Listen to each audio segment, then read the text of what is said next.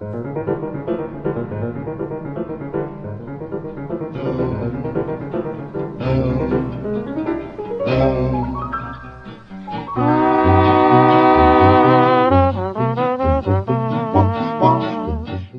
al margen. Un programa de música en Viento del Sur, la radio del Patria. Diego Lenger y Alejandro Basilev proponen y un invitade dispone.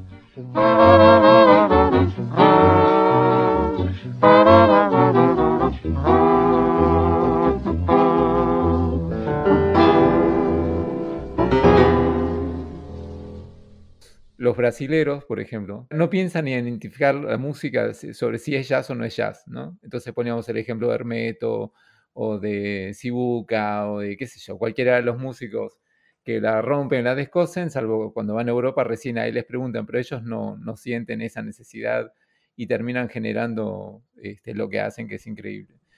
Y hablamos de tu laburo, por eso. Bueno, mismo, mismo los cancionistas, ¿no? De Brasil. Yo, Caetano es un tipo que tampoco, tampoco por ahí, independientemente de todas las cosas que usa, tampoco se, creo que se autodefina como un músico de rock, ni de pop, ni de, ni de bossa, ni de samba, ni Por eso lo de MPB es como bastante interesante como concepto.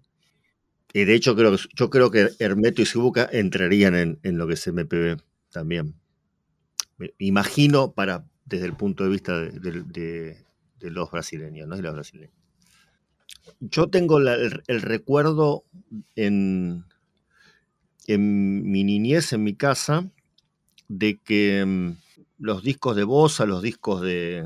determinados discos, que aparte eran muy populares acá, qué sé yo, los, el, de Vinicius y Toqueño en la, en la Fusa, y, este, y mismo cosas, cosas más comerciales como Roberto Carlos, Joe Gilberto y demás, es como que eran, eran, estaban en la discoteca, o secos y mollados después, ¿viste? Y mm, el Simbo Trío. Es decir, me, da la impresión de que, o por lo menos eh, Argentina, Brasil, Uruguay, yo creo que nunca la.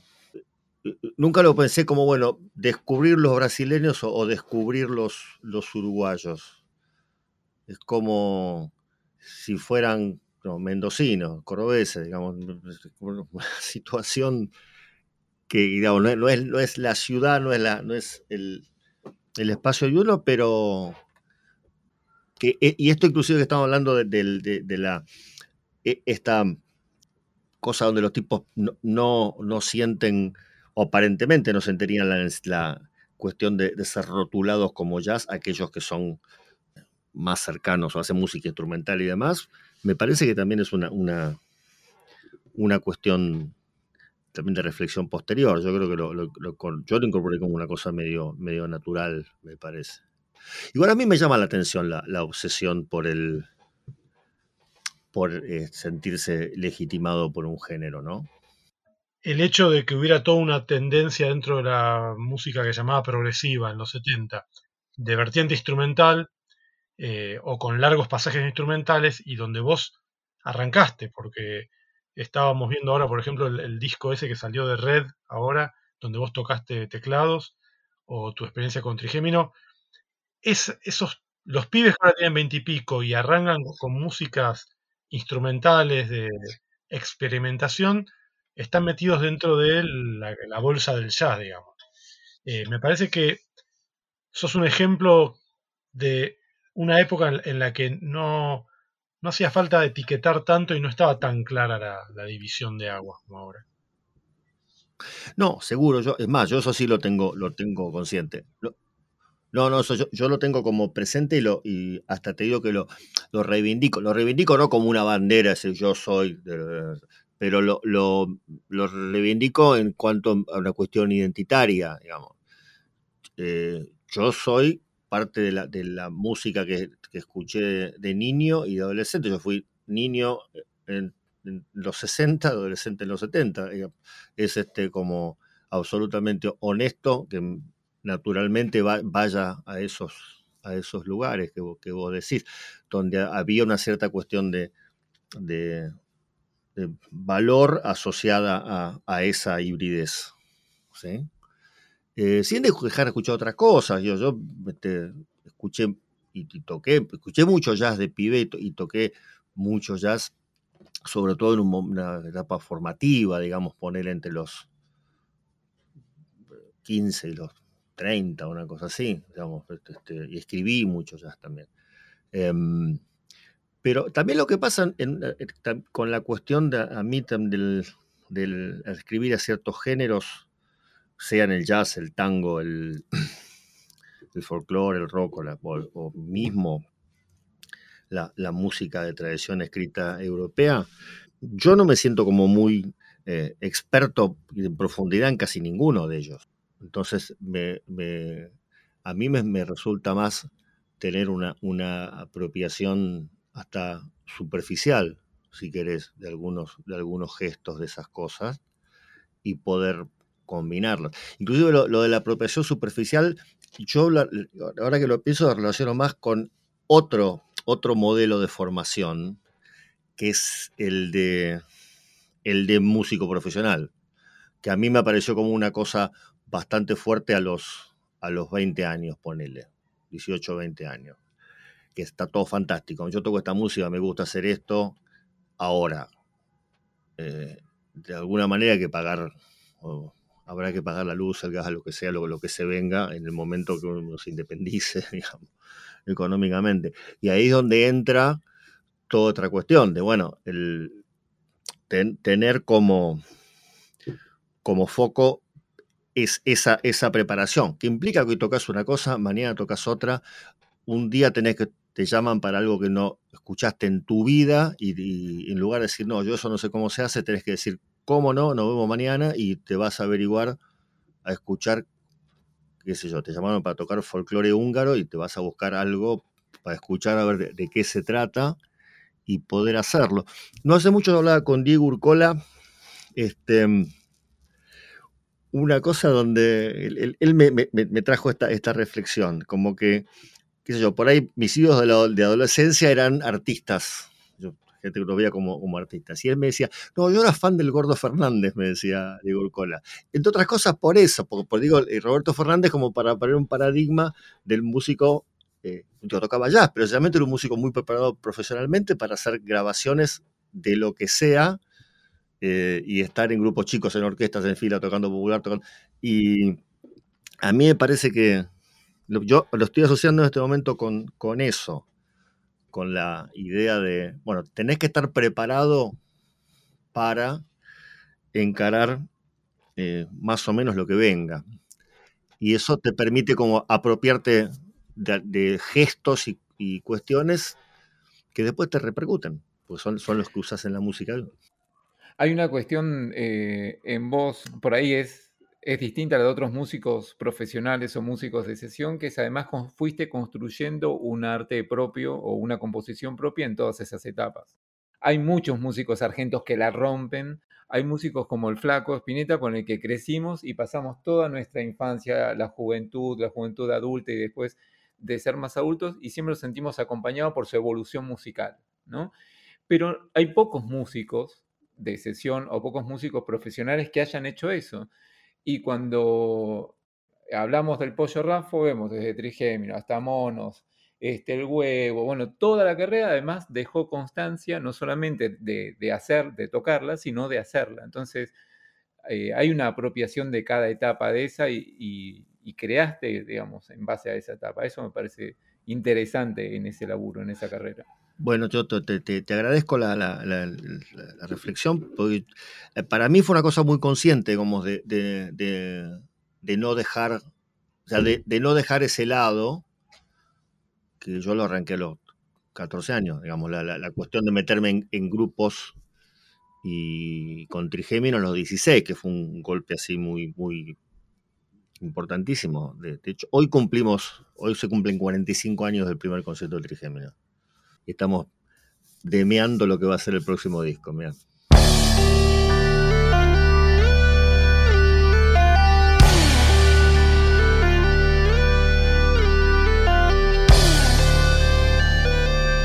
Esto que estás escuchando es la versión 2019 de Trigémino. La historia dice que la banda empezó en 1976 en el oeste, aunque no era la primera aparición en público del Pollo Rafo. Entre el 77 y el 79 dejaron una historia muy grande en el rock nacional de una banda que estuvo inspirada por toda la cuestión progresiva como Yes, Genesis, Emerson Lake Palmer o la premiata fornería Marconi.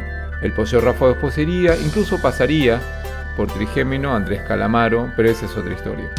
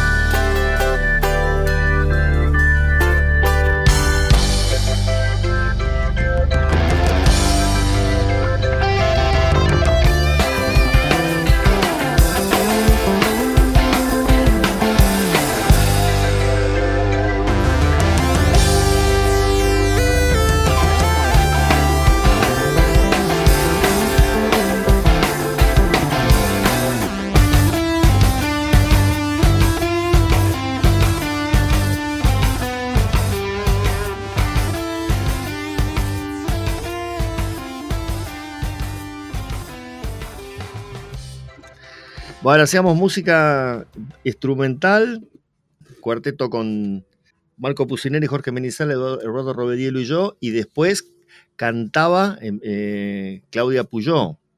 Teníamos muy pocos temas, eh, creo que en el primer concierto teníamos un pedacito cantado en un tema que lo, lo cantó Claudia, después ese, ese año se incorporó en forma un poco más, más permanente, pero después eh, a fin de año ya, ya se fue y también pasaba que no, habíamos todavía no habíamos tomado la mano dentro de lo que sería aquel formato del rock prog a, las secciones de canciones, ¿no? Digamos, esta cosa de, bueno, viene la sección canción, viene la sección instrumental, viene la sección canciones, eso todavía no teníamos. Está bueno porque Trigémino es una etapa muy clara, una de las varias etapas de las que tuviste con varias formaciones como profesional, como docente, eh, pero también como creador. Vuelvo a esa idea. sí, yo, esto de, conservar el, punto en el cual vos tenés tu, proyecto en grupal o, solista o lo que sea, lo más constante posible, em, sí, es algo, es algo consciente.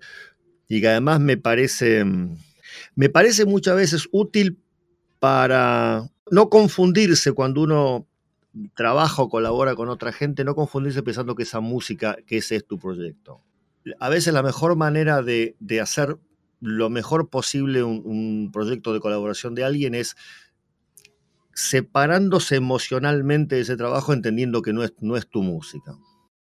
Porque si no, si vos se te llama para hacer un arreglo y resulta que vos te lo tomás como que realmente es una cosa que es tuya y después viene la persona que, que es efectivamente él o la titular o los titulares del proyecto y dice, ¿sabe qué? La introducción no me gusta, ¿por qué no la cambiamos? Entonces, si vos pensás que es realmente una cosa que es, estás muy metido, que te saquen la introducción es como que sacaran un brazo, digamos. Si vos lo, lo pensás como, ok, no hay problema o sea, vos te comprometés, lo haces fenómeno, te comprometés con hacerlo bien, pero te queda claro que no, no sos, no, no, te pertenece. Y para eso es muy, para mí es muy útil tener el otro carril andando. O sea, el lugar donde, claro, o consensuás decisiones, pero eh, ahí sí, no se, no se te confunden como los, los tantos, ¿no? Me parece. Claro, es la vieja dicotomía, ¿no? Que en realidad viene desde el romanticismo que es la idea de esta del músico poeta que viene a transformar el mundo y, tiene una revelación, ¿no?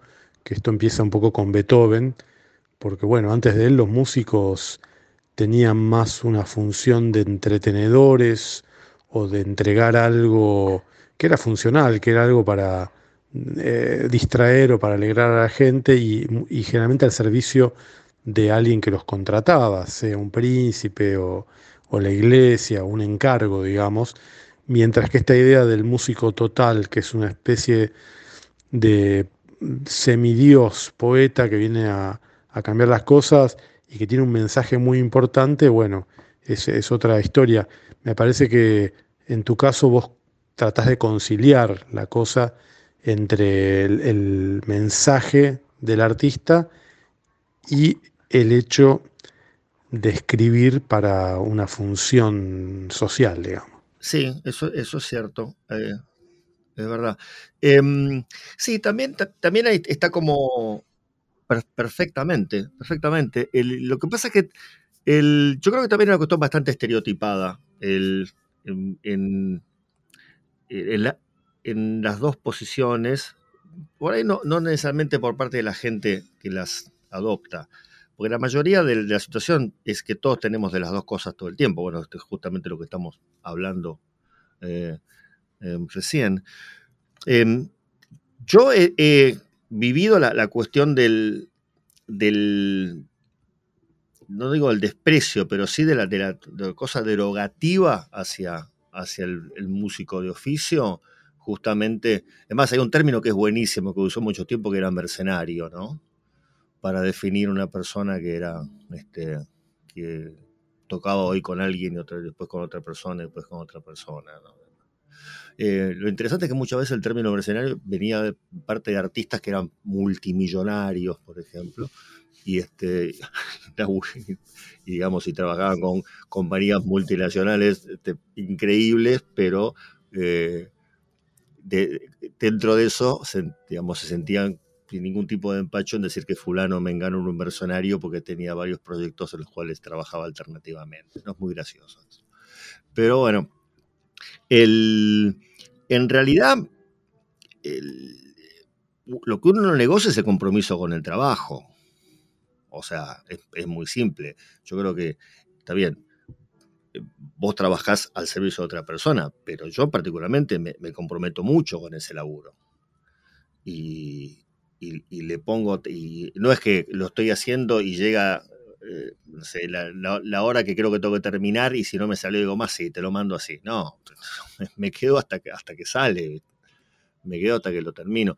Y en ese sentido, yo creo que hubo una vez, en un momento, un recambio de sesionistas muy importante eh, de gente, generaciones, alguna gente, alguna generación eh, que yo conocí cuando empecé y tipo más de generación, donde vos lo ves a esos tipos, Víctor Skoruski, Juan Cruz Urquiza, Seba Prusak, que se van a escuchar la toma que hicieron y vos le decís, está bien, y los tipos escuchan, no, no, para, para, en el compás 44 vamos de vuelta porque hay una calada, y los tipos están haciendo un laburo, pero, pero se, lo toman como una cuestión de eh, orgullo personal, digamos. eso lo hice yo y tiene que estar bien. Y me parece que eso es, más, es bastante más importante eh, y más efectivo el oficio no necesariamente implica como, o esto que yo digo de la separación em, emocional, no implica hacerlo de taquito, no implica hacerlo donde lo único importante es lo de cobrar si te vas a tu casa, de ninguna manera. Y por otra parte, perdón, el, otro, yo con el otro modelo, el, no con el modelo del, artista romántico, que por otra parte está como muy, todo lo que es el rock prog y demás está muy impregnado de eso como concepto. Eh, que es donde yo arranqué. Pero sí, yo soy un, gran militante contra la, pomelización de eso, ¿no? contra la, cuestión muchas veces eh, creada a partir de, colegas y muchas veces comprada por la mayoría del público, donde efectivamente el músico, la música son una suerte de eh, tocado por la varita mágica en el cual un rayo de inspiración lo atraviesa y sale haciendo cosas maravillosas, ¿no?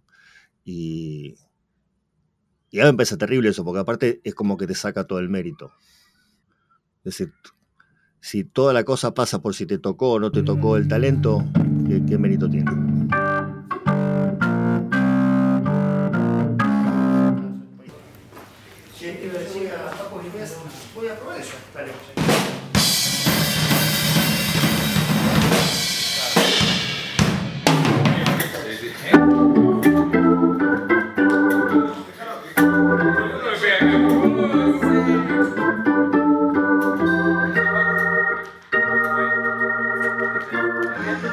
Lo del, huevo hubo un paso previo que es el RAFO 4, 4 con números romanos, que era la banda que yo hice después de. de después de Géminis es un trío llamado el RAFO Trío, con Miguel Calzoni y Daniel Suriane, y después armé un, cuarteto con Pablo Rodríguez, Marcelo Torres y Luis de la Torre en batería.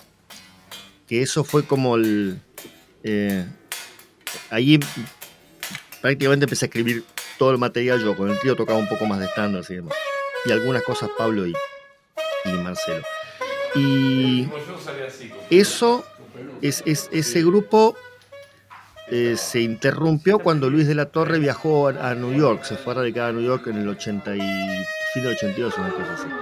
Y ahí, con, ya con Marcelo y Pablo, también se me ocurrió armar el, el huevo con, con llamando a Volpini, a César Silva.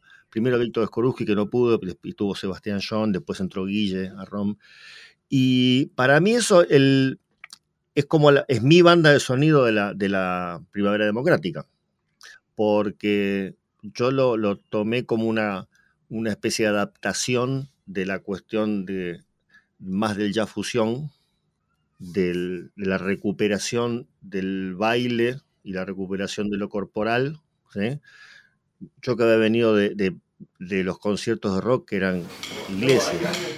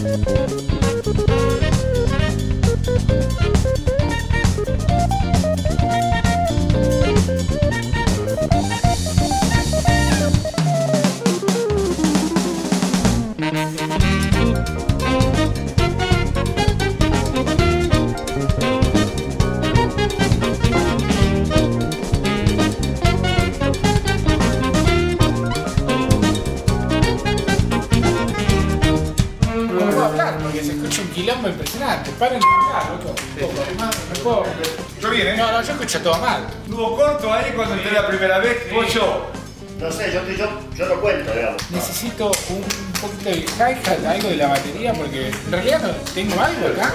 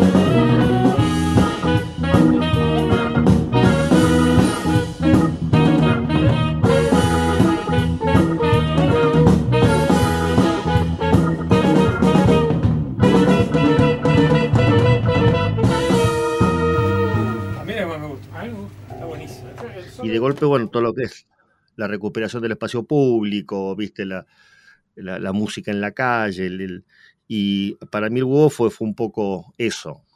Inclusive hasta cierto punto con, con cierta ironía. Hay muchas piezas de huevo para mí son caricaturas de la música de la época, pero creo que nadie los interpretó así.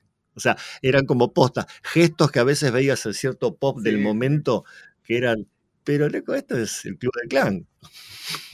Por ahí en vivo, además, entonces- se veía más. Por ahí sí, solamente en el disco no, pero en el vivo sí había siempre mucha ironía también. Claro, entonces, este, y, y en realidad después si lo, si lo enganchás, eh, las cosas de, de los twists y, y de Virus también tienen un poco esa, esa cosa de, de apropiarse de esa, de esa estética que era de los 80, porque también era muy retro. Particularmente en los twists, tiene una, ¿no? Y yo, ahora que lo pienso, pensé que con, con, el yo tenía un poco esa, esa idea, ¿no? De, ok, aprove- aprovecharlo lo bailable y, lo, y el espíritu de la época, pero con una cierta cosa irónica, medio sapiana, Sí, si querés, inclusive, ¿no? Que, que me parece que no, no, no, no sé si mucha, mucha, mucha gente lo casó. Los músicos seguro, digamos, la gente que tocaba era consciente de, de los momentos así de humor musical del huevo, pero no sé si, si todo el mundo. Y yo creo que eso que planteas sí se notaba, sobre todo en el vivo, porque además era un momento de felicidad, era un momento de libertad y era un momento de juventud. Y era un momento además de que realmente la rompía. Entonces había una, una- un festejo, era muy festivo todo. Y en esa cuestión festiva me parece que había mucho de- del goce de poder hacerlo bien, del encuentro y también este, re- eso, recuperar el cuerpo, el espacio, poder disfrutar, que fuera una cosa festiva, pero no, no se olvidaban nunca de que estaban jugando una parte. Creo que sí se notaba. Por ahí no, eh, me parece que de vuelta más en el vivo que, que en el Sí. disco, ¿no? Sí, seguro, seguro, seguro, porque aparte, aparte toda la estética en vivo de huevo era, era, era me- medio, medio, tenía una cosa medio bizarra. Nosotros habíamos bautizado la música de la primera época, la primera época como neocafonismo. Ese era como nuestro, nuestro, nuestro estilo. Eh, y, y sí, en, en- en el vivo se, no, se notaba mucho. Aparte, lo, lo interesante es que era un grupo instrumental que tocábamos en, los, en el circuito de los pubs, de los pubs de rock de- del momento. mm. Eh, el Prigami, el Stud, ¿viste? Una- era un- una, una situación no, no del todo común. Em, bueno, otra vez a- hablando del tema de los cruces, ¿no? Digamos, el, el- y, y- y- y ese tipo de, de espacios que por ahí no eran el, en el cual circulaban, circulaban la- los grupos de jazz. Mm. ¿Está bien? Pollo, después cuando empieza a caer en crisis la democracia, en tu música también se va notando. Hay una, una cuestión con mono, los monos con navajas, que es desmesurada y que no sé si es un, un es producto también una respuesta a lo que estaba pasando con el menemismo, por ejemplo. Seguro, no, indudablemente. Para mí es eso. Mo- Monos es, la, banda del sonido. De, para mí, como te digo, la- lo de huevos, la recuperación de la democracia. Monos para mí es la banda, la banda del sonido de la, de la instalación del menemismo y, y- y- y de todo lo que dejó hasta el día de hoy.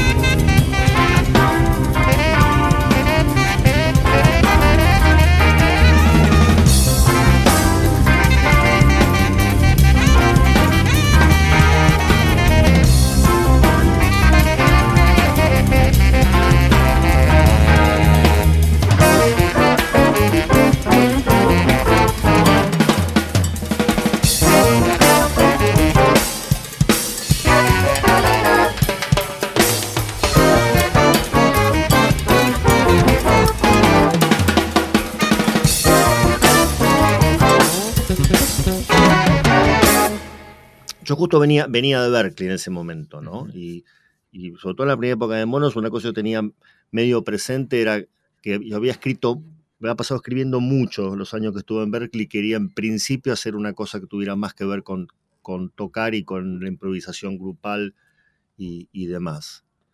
Eh, por eso, sobre todo en vivo, el primer Monos con Navajas con Rivero, eh, había muchísimo de eso, muchísimo de, de improvisación grupal, pero sí, el, el, ya desde el nombre, ¿no? El, el, mismo, el mismo criterio, mismo, la misma estética era como más, más oscura, más, eh, digamos, una especie de cosa post-desengaño, llamémosle. ¿sí? Sí, había una, una, cosa densa, compleja, con zumbido. Era, una, era un rush, ¿no? Había.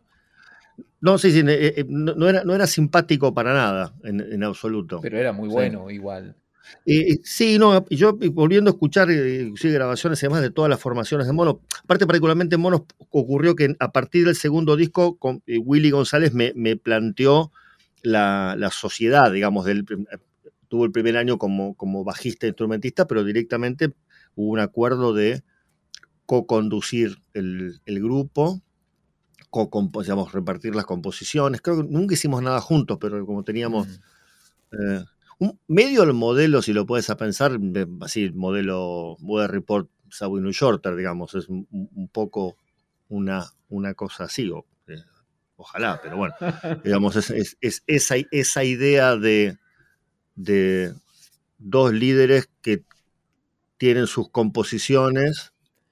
¿Y esta etapa americana la sentiste? ¿Hay una parte americana en el pollo que después... Eh, eh, no, no, sí, indudablemente. No, de, lo que serían las, eh, digamos, los, dos polos de, música que son lengua franca en, el mundo, o sea, todo lo que sería la, música de, producida en Estados Unidos o en, Inglaterra, llamémosle, porque precisamente son las, los dos usinas que han, como, por lo menos la música popular, han dominado un poco.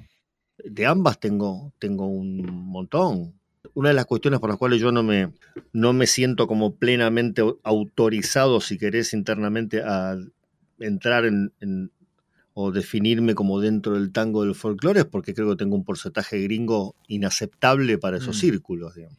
Sí, pero ese formateo que vos sentiste a lo mejor en esa etapa americana, ¿cuánto tiempo te duró? Porque después en los 90 lo perdiste y definitivamente ya después en la etapa de la música de Flores desapareció. A lo mejor te ordenó algunas ideas, quizás. No, sé, en realidad con nos empezamos también a hacer bastantes de, esas cosas, pero por ahí habrá sido en ese momento que se empezó a poner todo más estanco.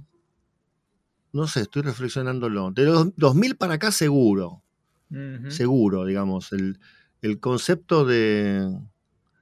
Del, concepto del el viejo concepto de la batea de la, de la, de la disquería, eh, que es súper útil para encontrar discos, obviamente.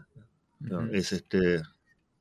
Claro, no, eso, eso es recontra útil, o, los playlists, o, lo que sea. O, sí, o sea, es, es, es una idea bibliotecaria, digamos, algún tipo de, organización es necesaria. El, yo creo que en un punto eso viró a ser un valor estético. ¿sí? O sea, yo empecé a ver, escuchar colegas. Sí, yo creo que empecé, a escuchar colegas que se, su, su carta de presentación era yo hago tango, o folclore, o jazz, o lo que sea. Y no había una, una especie de, de cosa de y, lo hago bien después. Era como, qué sé yo. Eh, y, qué sé yo, eso empieza a ser como mostrado como, como bandera. Nos apropiamos, adoptamos en una escala de valor que tenía que ver más con la industria. Como si los músicos hubieran hecho propio la terminología y la escala de valores de la industria de la música, que tampoco que nos favorece tanto, ¿no? Cuando la industria está en declive, va desapareciendo, de repente los músicos nos parece que está bueno etiquetarnos como la industria quiere separar en batea. Y en tu caso también fue una buena oportunidad para utilizar los patrones que impone la industria en el mercado y poder generar una nueva categoría basada en tu propia creación y empezar a hablar sobre la música de Flores. Pero sí, a mí con respecto a la música de Flores me, ha pasado de, de oyentes de, esa de, o mismo en notas y demás, de no sé dónde ubicarlo, pero como si fuese un problema eso. Eso no es un problema. Porque aparte lo loco es que la, gran mayoría de los, en este caso los y las compositoras que estamos hablando, pero te diría casi de cualquier, este, o, de otras disciplinas también, eh, máximo mm, expectativa, logro, deseo, sueño, como quieras llamarlo, es que tu género sea tu nombre propio. O sea, quiero decir, eso es una especie como de, otra vez, el, mandato artístico. Lo, nombraban a Diego nombró Beethoven. Y sí, o sea que, ¿cuál sería el, el, mandato beethoveniano entre muchos otros? Vos decís Beethoven y no necesitas explicar la música. Lo decís Piazzolla y tampoco, decís Hermeto y tampoco.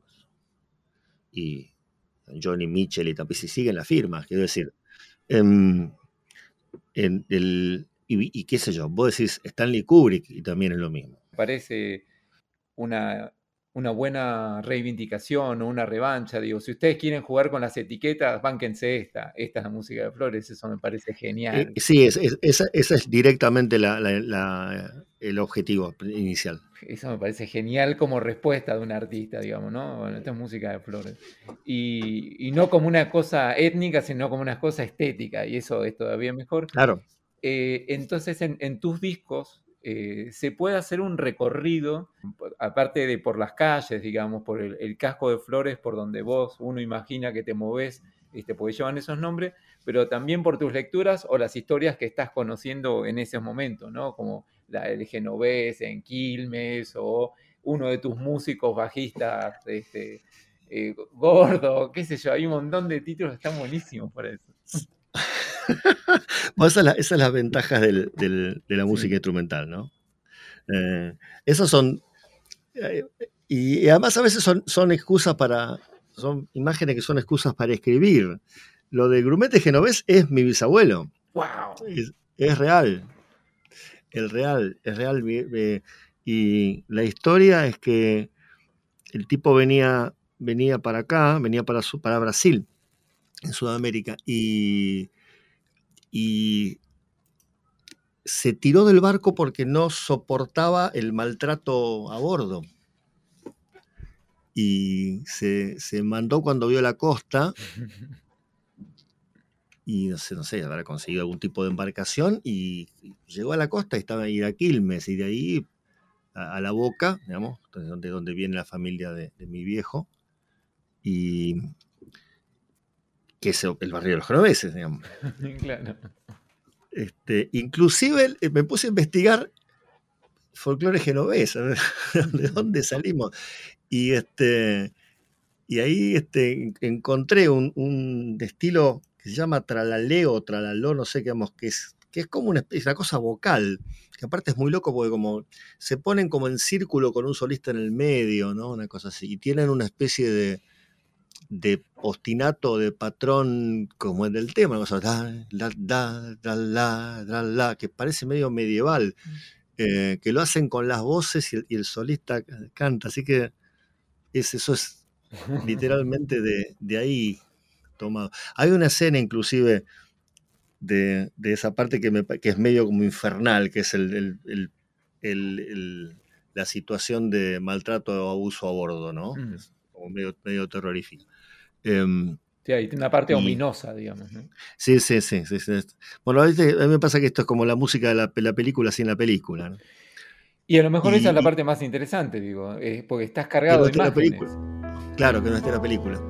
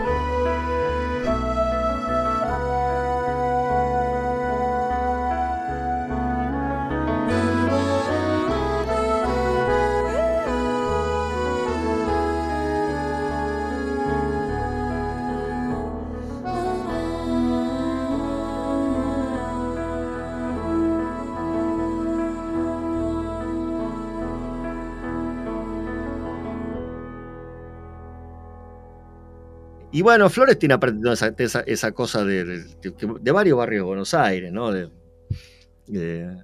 la, la, la el, mezcla de, clase media con inmigración, con eh, este, ah, tiene un punto inclusive de Flores que ha sido medio aspiracional. Uh -huh. de, es más, de hecho, mis abuelos de, de, la Boca vinieron a Flores en algún momento y era básicamente una cuestión aspiracional, mudarse de, de la Boca Flores. Como por ahí podía pasar con Belgrano también. Y en algún momento que es, es una especie de ángel caído Flores en ese sentido. Mm, sí. ¿no? Sí, sí, sí, de, los barrios aspiracionales de la clase media, eh, empezó a ser como medio eh. Y eso lo hace, me parece muy interesante. Esa, esa, sí, esa tiene mejores leyendas que noticias. Claro, tal cual. Pero además hay una especie, hay una especie de, de, ensañamiento muchas veces también. Eh, inclusive cuando, cuando, empezaron los casos de COVID, Flores lideraba Sí, sí, sí, mapa en rojo. rojo.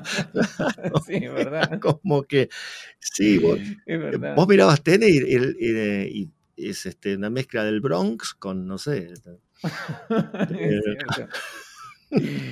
¿Pollo compusiste en la pandemia?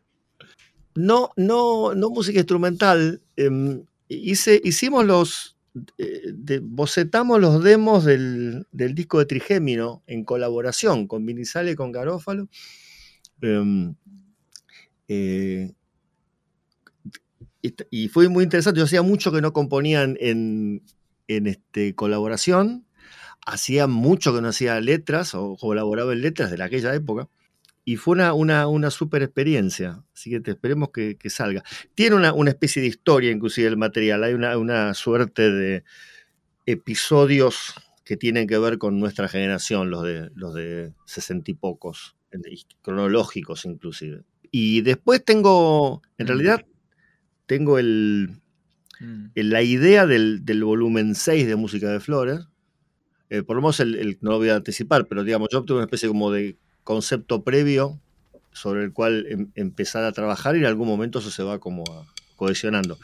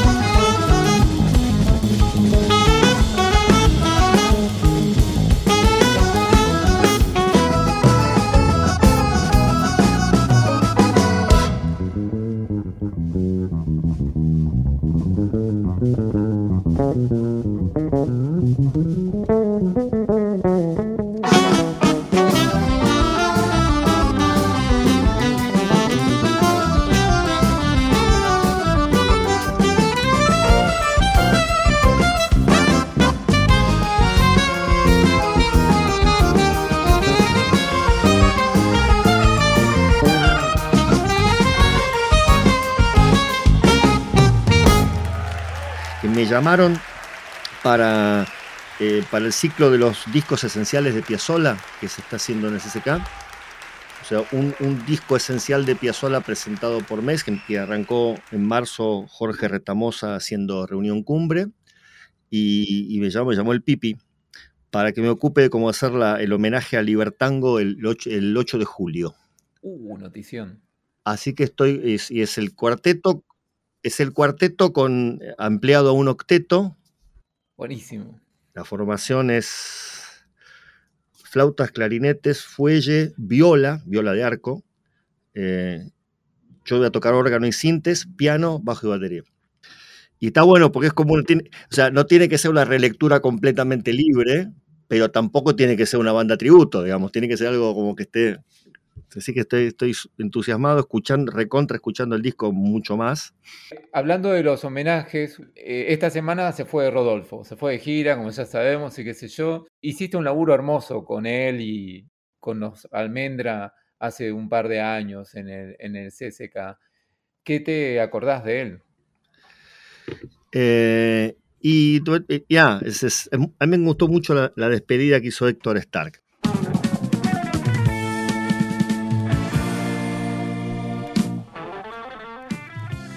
Héctor Stark es un guitarrista histórico del rock argentino y compartió con Rodolfo García dos bandas legendarias como Aquelarre y Tantor.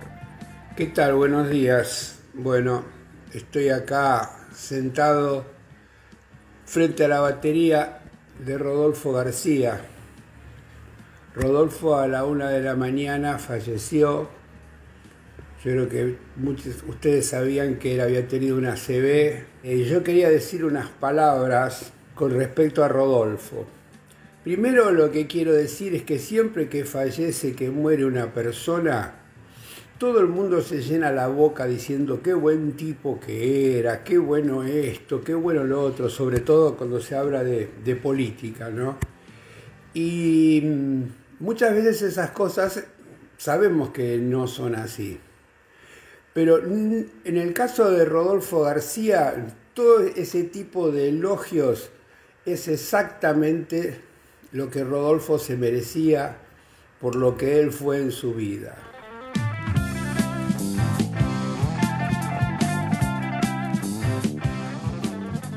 Cuando yo lo laburé con, con los Almendra, me- lo que más me pegó fue esa cosa de su relación con, con Luis como lo que era para ellos. O sea, el pibe de 18 años con el cual hicieron el primer grupo. Y es, muy lindo eso, es, es muy lindo, digamos, porque para el resto de nosotros es Luis Alberto Spinetta, ¿no? Y para ellos es Luisito, que tocaban la guitarra. Y te digo que, que, eh, sentir eso, en- obviamente no lo dicen, no, no- no hace falta que lo digan, está todo el tiempo. Y yo creo que eso fue, fue como una cosa como súper, súper emocionante, de, ser testigo de, ese tipo de, de energía. Em, y, Rodo, qué sé yo, viste, es, no sé, del, no, hay mucho más de lo, que, de lo que se puede decir, viste, es como...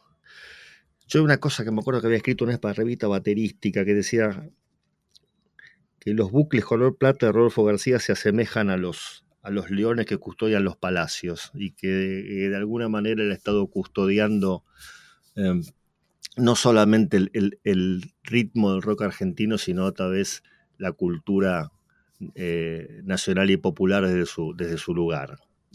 Eh, y, me, parece, me parece que eso lo, sigo, lo sigo sintiendo. ¿no?